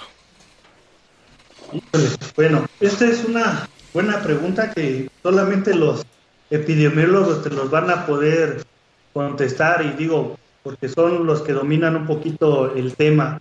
Lo que sí te puedo comentar, pues como todas las epidemias o todas las infecciones, eh, estas, este, esta infección tiene un comportamiento y de ahí que se han hecho las diferentes curvas para predecir la, el, el, ritmo de, de, la transmisión. Entonces supone que ahorita que estamos en la fase 3, que estamos en la máxima transmisión de, del virus, que es cuando vamos a ver mayor cantidad de, de casos, va a una meseta o se, va, o se va a estabilizar el número de infecciones, por así decirlo. Después de esto, pues va a empezar a, a, cambiar la gráfica o a disminuir la curva. Entonces, esto quiere decir que ya la gran mayoría de las personas se contagió y por lo tanto es un pequeño número de, de la población la que no está infectada o que a lo mejor ya se infectó y ni cuenta se, se dio. Entonces, en base a, esta, a estas curvas que, que, ya se conocen, que se, han, que se han planteado, pues es que se plantea ir regresando a la normalidad, ¿sí? O una nueva normalidad, y esto pues se tiene que ir haciendo paulatinamente, ¿sí? Pero es en base a, a la curva de, de transmisión que, que, vamos a tener, que esta pues ya tiene que ir en El descenso. declive. Ujú. declive. Es básicamente a ese sistema de, de normalidad pero sí tiene que ser, pues se tiene que iniciar paulatinamente. En aquellos lugares donde hubo pocos casos o no hubo casos, pues son los primeros que van a poder salir y pues luego pues viene aquí la cuestión económica, ¿eh? que esto es, le ha pegado a la economía, pues no nada más del país, mundial. Sí, Mundial. sí, sí, sí, sí. Los primeros que tienen que salir pues es la gente productiva, ¿sí? La gente que tiene que ir a trabajar a la empresa, que tiene que ir pues pues a un lugar donde pues, se necesita su, su, presencia. Y pues al último pues las las escuelas que muy seguramente mamis no se no lo tomen a mal pero se acabó el ciclo. Y, y sí van a ser los últimos en, en regresar a la actividad no porque hablábamos de, de que están los niños conviviendo y, a, y aparte ¿eh? porque vienen otros temas derivados de eso. Eh, uh -huh. pues las condiciones de las escuelas de que tienes el, grupos de 40 en un salón súper pequeñito, no tienen espacio suficiente, ni, ni siquiera para que pases a revisarles a veces, que están así súper estrechos. Tengo por aquí una pregunta, me dicen que las medidas de seguridad que se sugieren de llegar, tener este cloro para que limpies los zapatos, dejar la ropa y todo, que si esas son demasiado exageradas o que si se deben de tomar en cuenta. Mm, mira, toda esta información, todos estos cuidados, lo que ha generado ha sido terror en la gente, ¿sí? Y ese terror ha llevado a tomar medidas extremas, ¿sí? Y pues, ¿qué, te puedo decir? Yo no te puedo decir que sea exagerado o no, porque todo va en relación al estrés que tú estás manejando, al terror que tú estés manejando. Yo pienso que son medidas eh, eh, al menos aquí en el país extremas. ¿Por qué? Porque afortunadamente no nos vimos como España, como Italia, como China. ¿Sí? Pero digo, todavía no hemos salido, estamos en el proceso. Entonces yo creo que si, que si tú tienes el suficiente cuidado de andar bien protegido en la calle cuando tengas que salir, vas a lugares donde no hay tanta gente, no tendrás que ser tan exagerado al momento de, llegar a, a, tu casa. Pero bueno, aquí estamos hablando de una cuestión de seguridad. Y si a ti eso te hace sentir seguro, adelante, está bien hecho. ¿Sí? O sea, aquí es en base a lo que tú creas que es seguro para ti. ¿Sí? Ok. Eh, por aquí me, me, están haciendo una pregunta, no quieren que diga el nombre al aire. Eh, dice que le, le, llegó una nota, una nota que, bueno, yo la estoy ahorita abriendo en la pantalla y, creo que es una nota que, que, se generó el día de hoy, que dice que el nuevo coronavirus podría volverse endémico. ¿Qué significa esto y por qué se podría volver endémico? Ok, pues, eh, pues yo te voy a decir, endémico ya, bueno, son definiciones.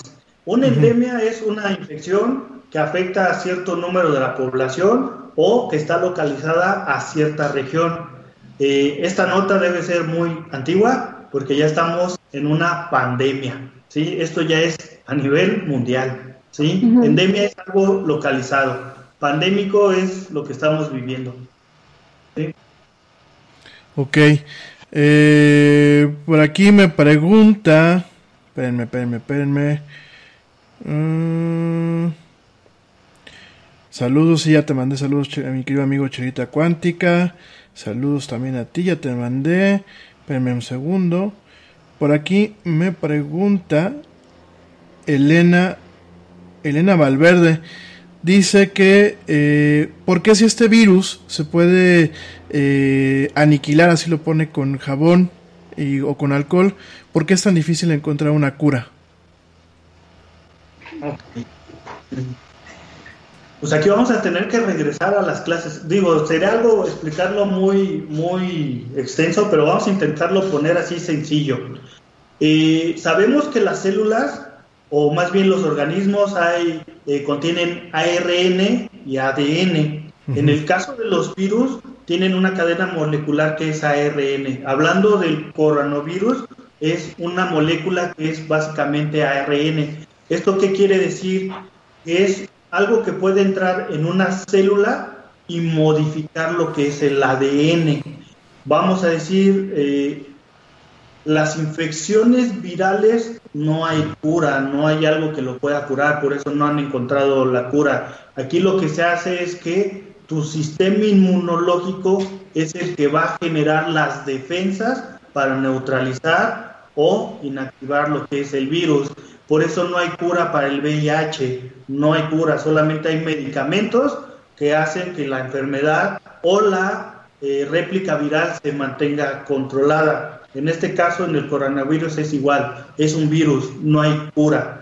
Tu sistema inmunológico es el que tiene que ayudar. ¿Qué es lo que se está tratando de hacer? Pues a través de las vacunas que se han experimentado con plasma de gente enferma que ya están en la fase de, resolución, pues tomar un poco de ese plasma, eh, pues hacerle ahí algunos procesos y, y experimentar con eso para estimular tu sistema inmunológico y que por lo tanto puedas neutralizar lo que es el virus.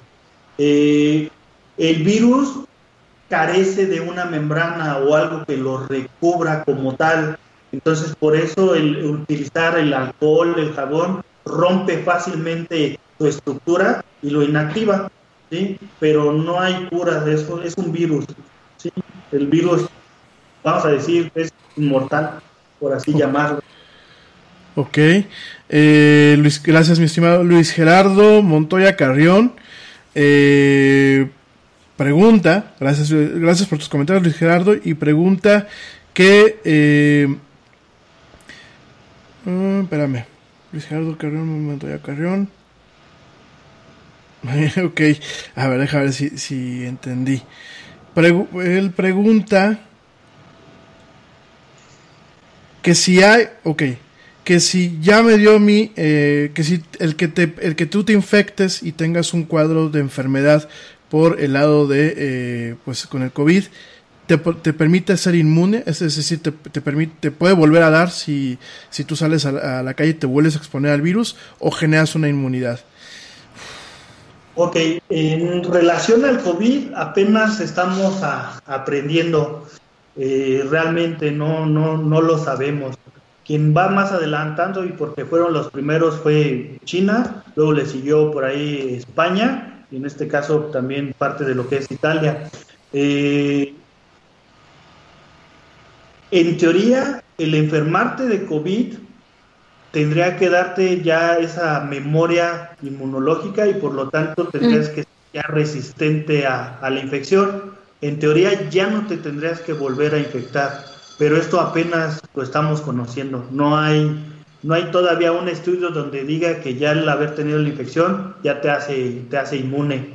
Eh, y esa pregunta va relacionada, por ejemplo, cuando te da varicela, pues se supone que ya no te puede dar varicela otra vez.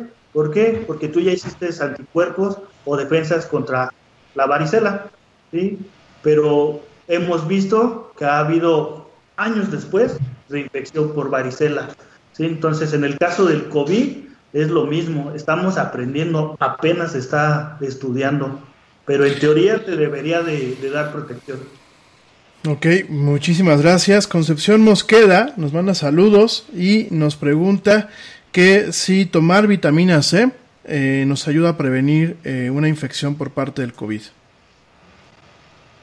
Híjoles, eh, bueno, este es un tema que yo he platicado mucho con, con nutriólogos, todos esos que les gusta la, la, terapia alternativa. Pues yo como médico o como científico, pues te puedo decir que pues no ayuda. La vitamina C o todo lo que son los, los cítricos va muy de la mano porque fortalecen el sistema inmunológico. Pero cuando tú tienes una infección no ha demostrado que pues, realmente esto lo, lo cure ¿sí? Entonces, en teoría no. Lo que hemos llegado a concluir es que si tú consumes este tipo de sustancias de manera cotidiana, pues a lo mejor podrás tener un sistema inmunológico más fuerte. Pero ya si estás dentro de una infección, no se ha visto que, que modifique el cuadro o la evolución. ¿eh? Ok. ¿Alguna pregunta para allá, eh, güerita? Sí, por acá tengo, este, también me dicen que no haga mención, pero bueno. La importancia del sueño ahorita y el, estuvimos platicando con la, con la doctora Areli también y ella nos decía pues lo mismo, ¿no? En recomendaciones, con ella fue el tema más de la nutrición por todo lo que se ha venido derivando de esta situación con la ganancia de peso porque estamos sedentarios, estamos en un mismo espacio, no tenemos la misma actividad, pero ahora me preguntan sobre la importancia del sueño, o sea, por más dietas que puedas hacer, por la cantidad de calorías que puedas reducir de tu ingesta, si tú no descansas lo suficiente, dice, este, de todas maneras no vas a conseguir el objetivo. Entonces, ¿qué afectaciones tiene? Esa sería la pregunta de, relacionada a la, a la mala calidad del sueño con la ganancia de peso. Ok. Mm. Se ha visto que pacientes que ya sea que duerman mucho o que padecen insomnio, lo que van a hacer muy frecuentemente es que van a tener problemas del metabolismo y muchas veces esto te va a generar estrés y va a llevar a un aumento de, de consumo de, de, alimentos y por alguna razón, pues carbohidratos, que lo único que va a pasar es que se va a almacenar como, como grasa, un exceso de carbohidratos, se va a almacenar como exceso de, grasa en tu, en tu cuerpo. Entonces, pues hemos visto que el tener un trastorno del sueño, porque ya sea el dormir mucho o insomnio es un trastorno del sueño, traen más que nada consecuencia a nivel del metabolismo, hacen un metabolismo lento, ¿sí? Y al tener un metabolismo lento, entonces tu cuerpo lo que pasa es que de manera automática empieza, pues vamos a decir, ahorrar o a, acumular todo, todo esos carbohidratos en forma de grasa. Y hemos visto que esto te pues, va a generar un problema de sobrepeso y el sobrepeso te puede generar un problema de obesidad y esto genera una respuesta inflamatoria sistémica, lo cual pues va a tener repercusión hasta en tu sistema inmunológico. Ya deja tú a nivel de, del hígado, del páncreas, de, de todo. Entonces sí hemos visto que esto puede debilitar tu sistema inmune. Gracias. Muchas, muchas gracias. Por, acá de momento no. Este, creo que ya se hicieron las, hicieron bastantes, algunas preguntillas por acá. Y tocas un, un tema muy interesante, eh, con el tema de la gente que se desvela. Independientemente de los loquillos como yo, que mi abuela Esperanza, que en paz descanse, decía que éramos nuca seca. Este, yo creo que porque los bebitos cuando se duermen, pues la tienen, este, húmeda la nuca. Eh, me he dado cuenta que, por ejemplo, los adultos mayores tienden a desvelarse mucho. ¿Cómo les podemos, y es a lo mejor quizás por un tema natural, cómo les podemos ayudar justamente para que ellos eh, pues tengan sus ciclos de sueño pues lo más, eh, digámoslo así, lo más funcionales posibles y que a lo mejor no, no sean tan propensos a, contraer no solamente el tema del COVID, sino otras enfermedades por el tema de un sistema inmunológico pues deprimido, ¿no? Tú tocas un punto importante entre más chiquitos seamos, más dormimos. Y entre más vayamos creciendo, cada vez vamos necesitando menos horas de, sueño. Por eso el adulto mayor duerme poco. Eh, aquí tiene que ver con el periodo que necesitan ellos para, para o que necesitamos para recuperarnos. Eh, normalmente se recomienda dormir en pues 8 horas, es lo que recomienda, pero hemos visto que nos, nuestros adultos mayores pues duermen menos, a lo mejor 6 horas, cinco horas. Eh, ¿Qué es lo que podemos hacer? Pues lo mismo, ofrecerles actividades al final del día que sean más reconfortantes y relajantes para que de alguna forma ellos pues puedan pues conciliar el sueño de manera eh, pues más rápida nada más es lo, único que, que, les podemos ofrecer porque si no ellos a las 5 de la mañana ya están despiertos ¿sí? Entonces nada más que establecerles sus horarios de para que puedan dormir. Ok, ok, ok. Eh, por aquí me comenta una persona que no quiere que digamos su nombre al aire. Dice que ella está eh, embarazada, que tiene pues siete meses y que le preocupa mucho que bueno pues que cuando vaya a dar a luz tenga que ir al hospital y que su, su hijo o ella puedan contraer esta enfermedad. Dice que que, eh, que, que qué cosas puede hacer ella para prevenir un caso así al momento de, ir al hospital o que si tú le recomendarías que a lo mejor tuviese a su hijo en casa o que no hay nada de qué preocuparse al ir al hospital para tenerlo de una forma natural. Dice que de entrada pues ella piensa que es parto natural. Ok. Bueno, el, aliviarse en su casa pues al menos no aquí en México es recomendable, ¿eh? no tenemos, no estamos preparados para para atenderlo así. A, eh, eso se ve mucho en Estados Unidos, ¿no? Con las, las matronas, por ejemplo. No, mira, el sistema de salud aquí en México ha tomado algunas medidas para disminuir el riesgo de contagio en esta población de riesgo que son las mujeres embarazadas. Tan así que se han hecho o se han dividido en hospitales COVID y hospitales no COVID. ¿sí? Eh, la idea de esto es concentrar a las personas sospechosas o confirmadas en ciertos hospitales y con eso pues proteger al resto de, de, la, de la población. Muy seguramente, bueno, primero tiene ella que eh, informarse si el hospital donde ella planea atenderse es COVID eh, o no es COVID. ¿Sí? Ah, ok. Independientemente de que sea un hospital COVID o no COVID, eh, se están tomando medidas desde el momento que llega la paciente. ¿sí? Se le pregunta si ha tenido fiebre, síntomas respiratorios, se le ofrece un cubrebocas, si lo puede y ella ya mejor llevar desde casa mucho mejor, se desinfecta, eh, se le ofrece ahí ya sea agua, jabón, gel antibacterial, alcohol, lo que, se, lo que cuente la unidad en ese, en ese momento y se están eh, atendiendo como en salas diferentes, ¿no? Aquí se atienden todas las embarazadas, acá el resto de, la, de la, población. Y ya una vez adentro del hospital, pues también se toman medidas ahí adentro desde el personal de salud, que tú los vas a ver ahí con, con su cubrebocas, su gorro, su mascarilla, guantes y alguna, algunas cosas. Eh, yo creo que es de alguna manera seguro el que pueda seguir a, atenderse en una unidad pública, solamente tomar las, las medidas correspondientes. ¿Sale? Ya si lo pueden hacer en un medio particular donde todavía van a tener menos riesgo, pues sería lo mejor. Pero para aquella persona que no tiene los medios para irse a atender, solamente informarse. El hospital donde ellos quieren es COVID o no COVID. Nada más. Muchas gracias. La misma persona me pregunta que si eh, es si, si la señora tiene, o por ejemplo, si ella tiene el virus y es asintomática, ¿se lo puede contagiar a su bebé? El virus eh, no atraviesa la barrera hematoplacentaria, es decir, el virus no pasa de la mamá al bebé de forma vertical, o al menos es lo que conocemos. Volvemos a lo mismo, apenas estamos conociendo del virus. Eh, el virus, ah, para infectar al bebé es lo mismo como nos infectaríamos tú o yo con el contacto directo. Tan así que esta paciente si está enferma eh, de COVID al momento que tiene a su bebé, no se les está prohibiendo lo que es la lactancia, pero sí se les está haciendo mucho hincapié de que deben de estar protegidas con un buen cubrebocas, eh, cubrir o manera y ofrecerle lo que es el, pecho, pero lo que sabemos, el contagio es a través de las secciones, de la misma manera. ¿sí? Incluso hay personas que ante esto a lo mejor han quitado la lactancia para no exponer a los bebés. Ok, ok, ok. Le pregunta aquí el amigo Chelita Cuántica. Ah, viejo.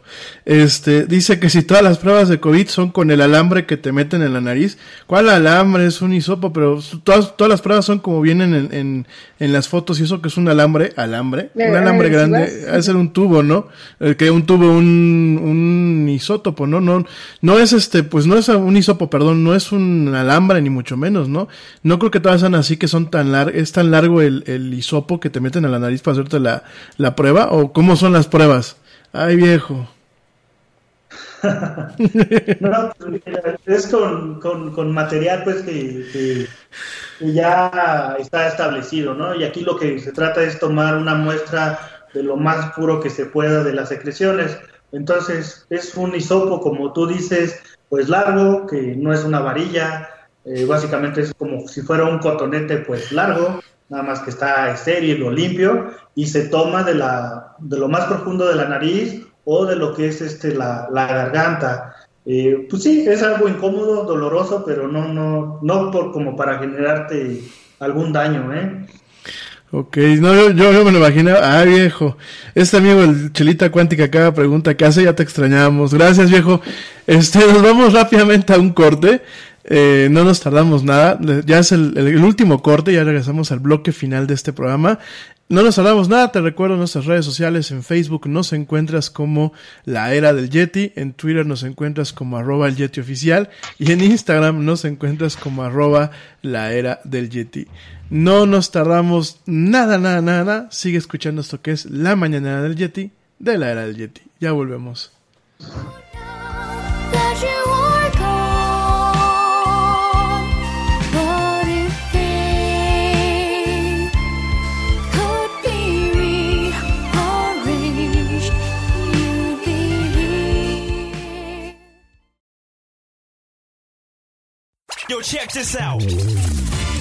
Este corte también es moderno. No te vayas.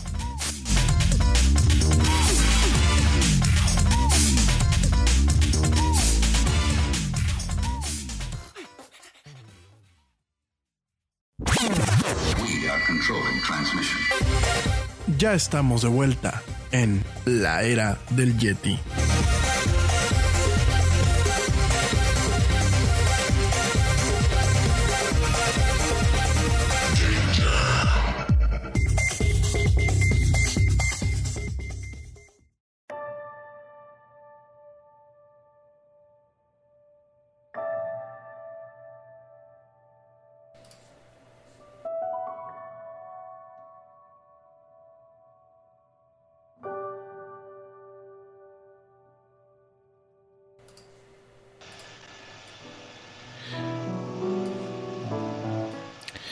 Y ya estamos de vuelta en esto que es la mañana del Yeti. Mil gracias a ti que nos sigues acompañando en esta emisión. En esta emisión donde, bueno, pues hemos estado platicando de salud física y mental eh, con el doctor José Ramón eh, Cano. Gracias por acompañarnos. Eh, vamos hablando del programa porque ya estamos en, en la recta final. Nos quedan 10 minutitos. Vamos hablando el, el, programa un poquito, vamos hablando los temas. Hemos hablado el día de hoy de eh, pues los efectos que se tienen cuando hay una falta de rutina, tanto en adultos, tanto en menores.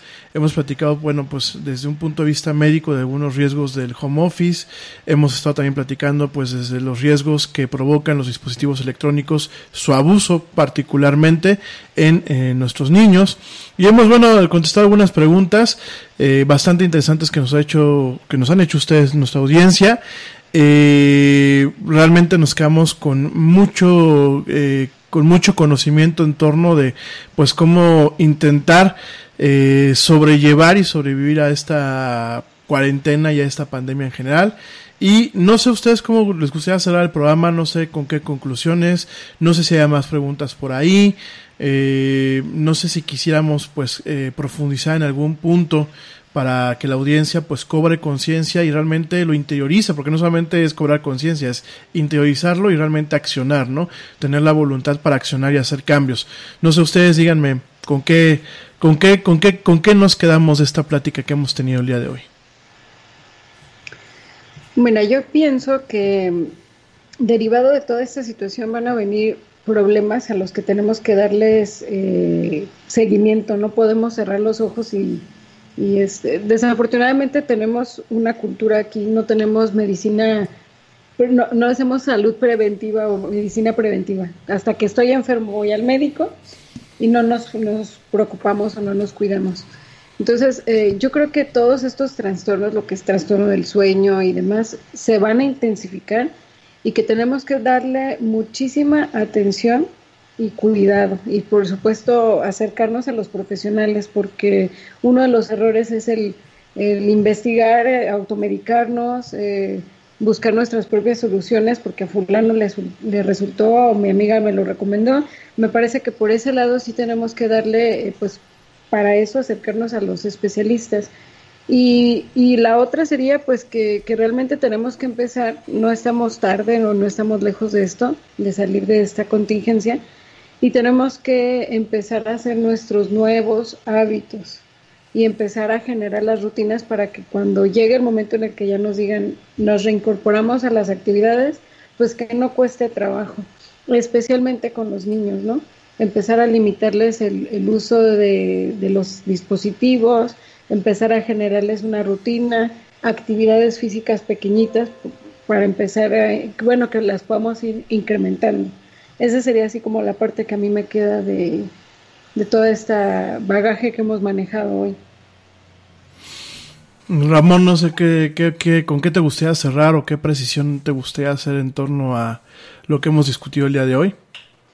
Yo creo que Laura fue muy, muy puntual en lo que comentó. Yo nada más lo, lo, que quiero aportar. Es bien importante que ahorita en estas eh, situaciones de, de, estrés o gente que ya tenía algún problema, sea más que nada bien honesta y reconozca qué tan mal se siente ante esta situación y busque ayuda profesional. Eh, ¿Por qué lo, lo comento? Por lo que decíamos ahorita, es muy común que pues a la comadre le recomendaron esto, le recomendaron lo otro, y lo tomamos nosotros. No, lo mejor es acudir a, a, la gente especialista en esto y tener una opinión muy profesional. No lo que le sirve a alguien me va a servir a, a mí. Nada más, hay que ser bien honestos porque también tenemos esa cultura de mañana me voy a sentir bien. Y no, ya tenemos así 15 días o más sintiéndonos mal y cada vez va, va en aumento. Si se atiende esto a tiempo, o se busca la ayuda o, o se hace lo que se necesita a tiempo, es algo pasajero. ¿sí? Nada más. Yo creo que eso eh, me quedo tanto con lo que dijo ahorita la güerita como con lo que dijo Ramón. Eh, en primer lugar, creo que tenemos que empezar a hacer una catarsis en nuestra forma de concebir la medicina. Creo que hay que eh, volverle a tener o recuperar la confianza en nuestros profesionales médicos. Eh, yo lo veo en muchas facetas, ¿no? Lo veo, por ejemplo, en la falta de fe que diferente gente le ha tenido, pues muchas veces al profesional médico va y el profesional le dice, oye, pues te receto esto, esto, esto, y la gente tiene un, un tema de rechazo, ¿no? Ay, ¿para qué me manda esto? Ay, mire, yo vi en internet esto, yo vi esto, esto otro, ¿no? Yo entiendo que a lo mejor había una parte eh, de la medicina, como todas las carreras, que a lo mejor ha caminado por un camino eh, un tanto tenebroso, en donde a lo mejor se privilegia antes el tema de la remuneración económica antes del servicio o la ética profesional. Sin embargo, son casos muy aparte, son casos muy excepcionales. México hoy por hoy sigue siendo reconocido en muchos aspectos por la calidad de profesionales de la medicina que se tienen. Entonces yo creo que hay que recuperar esa parte y siempre me parece que es adecuado el tener eh, el tema de la segunda opinión, pero no, pues, no abusar del tema de la segunda opinión. Eso por un lado. Me parece que también hay que eh, volver a hacer un planteamiento de conciencia social sobre el papel de nuestros eh, profesionales de la salud en el contexto del país. Yo eh, me aterrorizo mucho cuando veo notas como las que hemos estado viendo los últimos días, en donde el profesional de la salud es agredido, es perseguido, es ofendido y en donde realmente, eh, inclusive y viniendo, aquí tengo que tocar el tema y voy a ser muy breve, muy breve y muy cuidadoso, cuando los ataques vienen hasta las mismas cúpulas del gobierno, me parecen muy, muy lamentables, ¿no? Yo creo que eh, si alguien ha hecho una, una, una labor impecable en esta emergencia que estamos viviendo, simultáneamente con la, con la ciudadanía que se ha puesto las pilas para atender esta situación, no nos debe de quedar dudas que han sido los médicos. Creo que han hecho una labor entrañable, han hecho una labor eh, que no, no ha tenido eh, de alguna forma precedentes.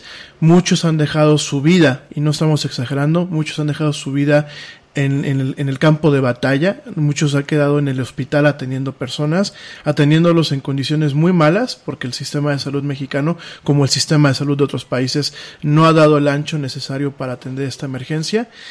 Esa sería la otra parte, creo que tenemos que reconsiderar este papel y realmente pues echarnos una cubeta de agua fría y entender que las fake news, que entender que la ignorancia voluntaria y que entender que eh, este odio que a lo mejor la cultura mexicana le tiene a la gente que sabe más es un odio infundado y es un odio que más allá de eh, generarnos un beneficio nos afecta a nuestros héroes ahí en el campo de batalla y nos afecta a todos, ¿no? Y la tercera parte yo creo que es realmente dejar de, se, de sentirnos los todos y dejar de automedicarnos. Yo creo que el tema de la automedicación en su momento con el tema de los antibióticos nos ocasionó muchos problemas, nos ha ocasionado muchos problemas porque ahora nos encontramos con cierto tipo de bacterias que son resistentes a los antibióticos, ciertos tipos de enfermedades que no receden con los tratamientos convencionales y en el caso de lo que comentaba Ramón me parece muy puntual decir que inclusive en el tema de la salud mental en el tema que pues a lo mejor a la gente se le hace muy fácil irse a comprar eh, pastillas de, sin receta pues a diferentes farmacias o diferentes contextos. Me parece muy arriesgado hacerlo si antes ya era arriesgado porque es, pues es jugar a la ruleta rusa con tu salud como te puede reaccionar muy bien una pastilla un día como te puede reaccionar mal o como no te puede reaccionar para nada positivamente porque pues no es lo mismo como se le hayan recetado a la comadre que como a ti te la pudiese recetar o no recetar un especialista que te esté tratando a ti en específico. Creo que hoy por hoy el tema de la automedicación se vuelve más peligroso en el contexto que estamos viviendo hoy en día, ¿no? Yo creo que eso, con eso me quedaría. Creo que me parece irresponsable, me parece peligroso, me parece que eh, el tema de generar una situación así no solamente va en contra de nuestra salud, sino va en contra del bienestar de las personas que nos rodean al momento de tener que lidiar con una situación por ejemplo, pues de una reacción alérgica, de una reacción no esperada por parte de una interacción del medicamento con otros medicamentos, de alguna situación en donde a lo mejor se utilice mal el medicamento y tengamos un dolor de cabeza más o una situación de emergencia más, además de la que ya estamos viviendo, ¿no? Es correcto. ¿Algo más? Pues mi parte nada más agradecerte Ramón por el tiempo porque ya te robamos dos horas. Dos horas. Eh, y por supuesto eh, honrar esta profesión que tienes, que te, que te está tocando vivir esta batalla de una forma diferente a la que nosotros la vemos. Nosotros estamos, eh, a lo mejor sí, que, le, que los cuidados, que la prevención y todo, pero los que están realmente de aquel lado y que merecen todo nuestro apoyo y todo nuestro respeto, eh, agradecerte por, por haber estado con nosotros en esta sesión. Y pues eh, sabes que esa es tu casa y, y que, que este, te vamos a estar dando lata para que nos acompañes más allá. Mucha lata, mucha lata. La verdad, este, mil, mil gracias por tu tiempo, por tu, por compartir tu expertise con nosotros, por compartir tu pasión, porque obviamente se nota que eh, la medicina y la salud son tu pasión. Muchísimas gracias por ese tiempo de calidad que nos has dado el día de hoy. De verdad es invaluable. Mil, mil gracias. Y pues gracias a todo el mundo que nos continúa escuchando hasta este punto del programa. Te recuerdo que si no eh, lo quieres compartir este programa o no, no lo escuchaste completo, lo puedes hacer en diferido a través de Spreaker, de la misma plataforma lo estamos transmitiendo en vivo, y a través de diferentes plataformas como lo son Spotify, iHeartRadio, TuneIn, Stitcher, Castbox, Deezer, Pocket Cast, Anchor y otras plataformas en donde se encuentren podcasts disponibles como las, aplicaciones de Apple y de Google.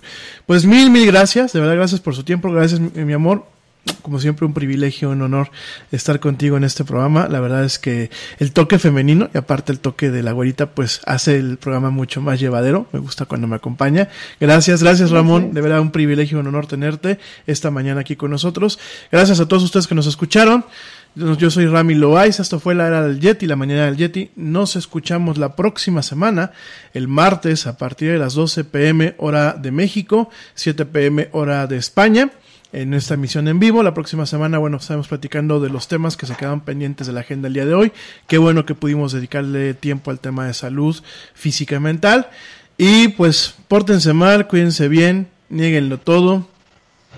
Quédense en casa, por favor. Aquellos que Quédense puedan en quedarse casa. en casa, quédense en casa. No bajemos la guardia, a pesar de que hay estados de la República aquí en México que, bueno, pues estamos eh, en un momento en donde quizás estamos librando o aplanando la curva. Es justamente en esos momentos cuando menos bajemos la guardia. Quédense en casa y, por favor, cuiden de ustedes y cuiden a su familia. Pues nos vamos. Tengan un excelente jueves, un viernes chiquito. Y como dice el tío. Yeti, vámonos. ¿Por qué? Porque ya nos vieron. Nos escuchamos el próximo martes.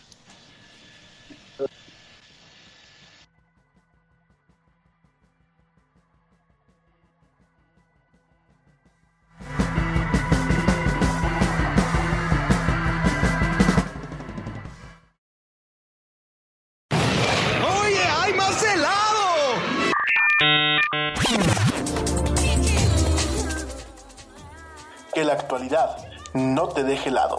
Te esperamos en la siguiente emisión de La Era del Yeti.